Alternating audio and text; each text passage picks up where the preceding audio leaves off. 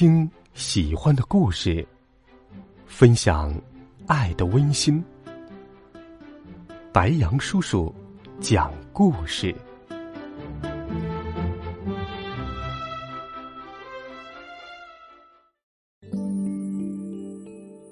小朋友们、同学们，大家好，欢迎收听白杨叔叔讲故事。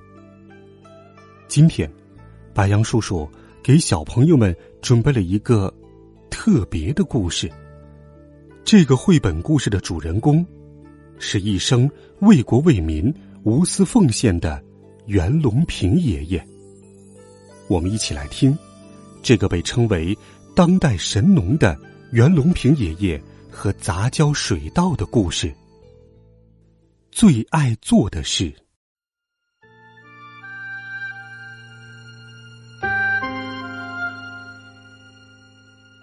小时候，坐在小小的饭桌前，妈妈经常教我们背诵古诗。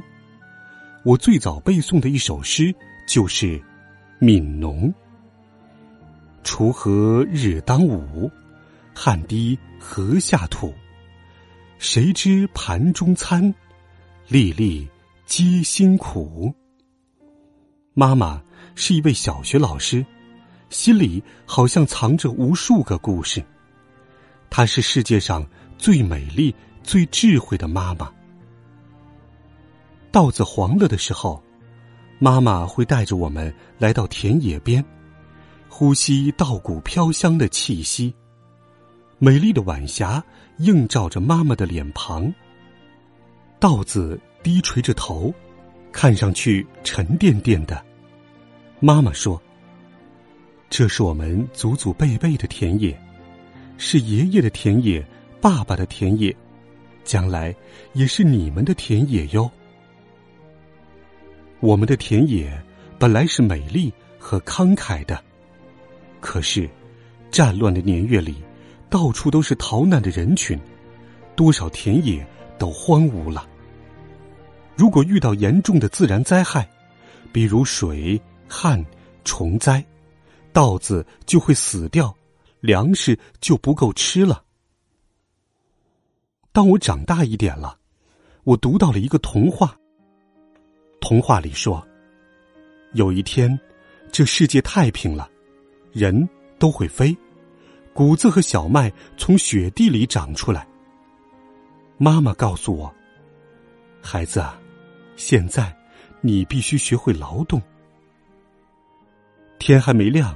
星星还在山巅上闪烁，爸爸就带着我们来到春雨建立的稻田里，跟着农民学习插秧。只有妈妈知道，什么是我最想做的事。不过，妈妈有点放心不下。孩子啊，那样做，你一辈子都会很苦很苦啊！你做好准备了吗？我笑着对妈妈说：“放心吧，妈妈，请相信我。我成了农学院的一名大学生，辽阔的田野上，就是我们美丽的课堂。有一天，在一块稻田里，我发现了一株奇怪的稻子，它像鹤立鸡群一样，稻穗特别大，又结实又饱满。”用手托一托，沉甸甸的。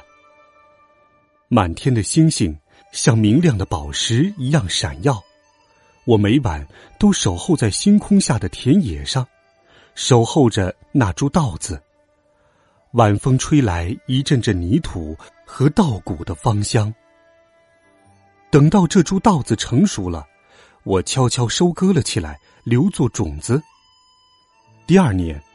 我把这些稻谷作为种子播撒在稻田上，可是长出来的稻子也是高的高，矮的矮，没有一株像上一年那株那样强壮。我捧着稻穗，坐在田埂上想了好久，为什么失败了呢？星期天，我回家去看望爸爸妈妈，妈妈蒸的白米饭真香啊。你晒黑了，也变瘦了，妈妈一眼就看出了我的心事，说：“孩子，你做的事情不太顺利吧？”“是的，妈妈。不过我一定不会放弃的。”原来，那是一株天然杂交的水稻，它没能把自己的优良特性传给下一代。不过，它让我产生了一个大胆的想法。用人工培育出高产的杂交水稻。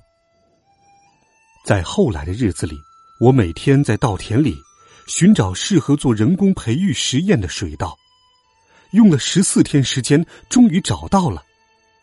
就是你了，亲爱的稻子，你让我找的好苦啊！一年又一年过去了，我们又攻克了许多难关，实验终于成功了。我的伙伴们把取名为“南优二号”的杂交水稻品种播种在一片明亮的稻田里。这天晚上，我做了一个神奇的梦。我种的水稻有高粱那么高，稻穗长得像扫把那么长，稻粒像花生米那么大。我和伙伴们累了，就坐在稻穗下面乘凉。终于。等到了收获的时候，我欣喜的把一束束金色的、沉甸甸的大稻穗捧到妈妈面前。妈妈，您看，我们培育出来的每一束都比普通稻穗大好多呀！太好了，孩子。妈妈端着刚熬好的白米粥说：“你爸爸说的对，苍天不负有心人呐。”现在。全世界都知道，我们培育的杂交水稻正在中国和其他国家大面积的推广和种植。我多么希望，我们的高产水稻能让全世界任何地方都不再有饥饿，能让世界上每一个人都能吃到香喷喷的白米饭。我想告诉全世界，我有两个梦想，一个。是人们可以坐在稻禾下乘凉，一个是把杂交水稻种遍全世界。在中东地区的沙漠里，我们成功种植出了高产量的中国海水稻。在非洲的马达加斯加，杂交水稻解决了当地人们的温饱问题。那里的朋友们拥抱着我说：“谢谢您，先生，您用一粒种子改变了世界。”让干旱的沙漠变成了粮仓。不，不是我个人，这是所有中国人，这给世界的礼物。其实，我还想告诉朋友们，这粒种子是我最亲爱的妈妈小时候为我播下的。稻穗低垂的时候，稻子又要熟了，可是。我的妈妈已经不在了，我又想起妈妈教我念过的诗。谷子成熟了，天天都很热，到了明天早晨，我就去收割。妈妈，您还能闻到稻谷飘香的气息吗？现在，我也是一个很老的老人了，每天。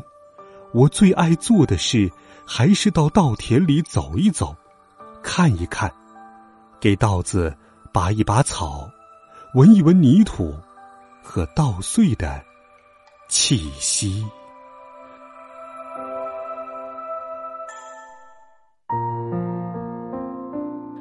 孩子们，白杨叔叔的故事就给你讲到这里。故事从袁隆平爷爷的第一人称视角。带我们了解了他从小到大的成长经历，以及他和杂交水稻的故事。听故事，让我们一起学习袁隆平爷爷勇于创新的科学精神和心怀天下的人生志趣，也让我们通过这个故事向袁隆平爷爷致敬。在昨天，五月二十二日下午十三时零七分。共和国勋章获得者、中国工程院院士袁隆平爷爷永远离开了我们。让我们继承袁隆平爷爷的精神，在未来为祖国的建设添砖加瓦。孩子们，今天的故事就到这里，我们明天见，晚安，好梦。